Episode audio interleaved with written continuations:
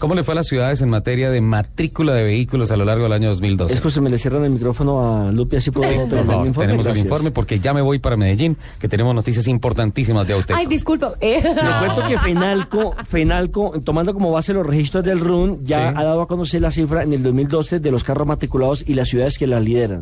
¿Quién se imagina, Lupi, que lidera las matrículas de carros en Colombia? Tiene, Bogotá. tiene que ser. Bogotá, claro, por la cantidad. Bogotá, en primer lugar, segundo Cali y tercero la ciudad de Barranquilla.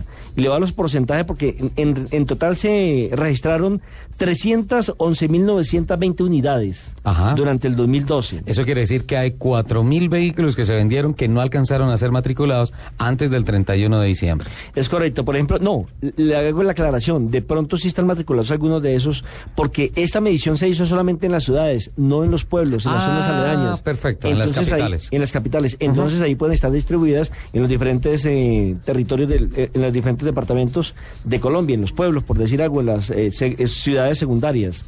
Por ejemplo, Bogotá tiene el 37,35% de los carros inscritos de ese total de 301 mil unidades que le acabo de dar. Sí. El segundo lugar es Cali con el 7.22, es decir, que hay una diferencia grandísima del 30% entre Bogotá y la ciudad de Cali, que es la segunda. Barranquilla aparece en la tercera posición con 3,57 y Medellín en la cuarta con 3,31. Me sorprende lo de Bucaramanga. Inscribieron el 3.15% de esas 3.000 un- eh, 300.000 unidades. Y Baguía aparece en el sexto lugar. Pregúnteme por cualquier ciudad y le tengo ya el dato. Eh, Bucaramanga, Bucaramanga, le acabo de decir, eh, aparece en la quinta posición con 3,15%. Cúcuta. Cúcuta, Cúcuta 1.13%.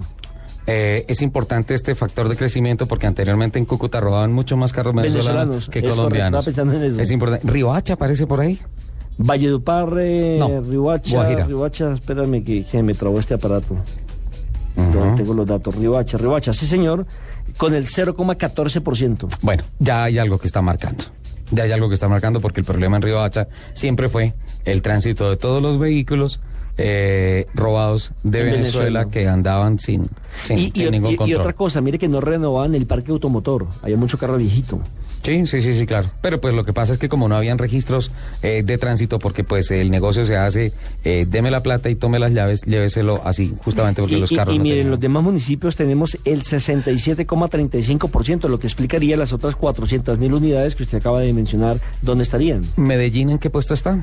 ¿Sabe que Medellín no está tan arriba como me lo imaginé en un comienzo? Medellín aparece en una, dos, tres, cua- en la, en la quinta posición, Sí, con 3,31%. 3.31%. Y allá, se- allá que sí que se ven carros sobre todo de alto cilindraje, ¿no? Hay noticia importante para la ciudad de Medellín con relación a la rotación de pico y placa que empieza a regir a partir del lunes 4 de febrero eh, y va hasta el viernes 2 de agosto del año 2013. Atención, el lunes va a quedar la restricción, el pico y placa en Medellín para los vehículos ma- eh, particulares con placas 4, 5, 6, 7.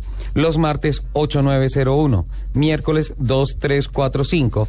Jueves 6, 7, 8, 9. Y viernes 0, 1, 2, 3. Y en Medellín hay restricción para motos de dos tiempos. Quedaría así. Lunes, o quedaría no, va a quedar así a partir del lunes 4 de febrero.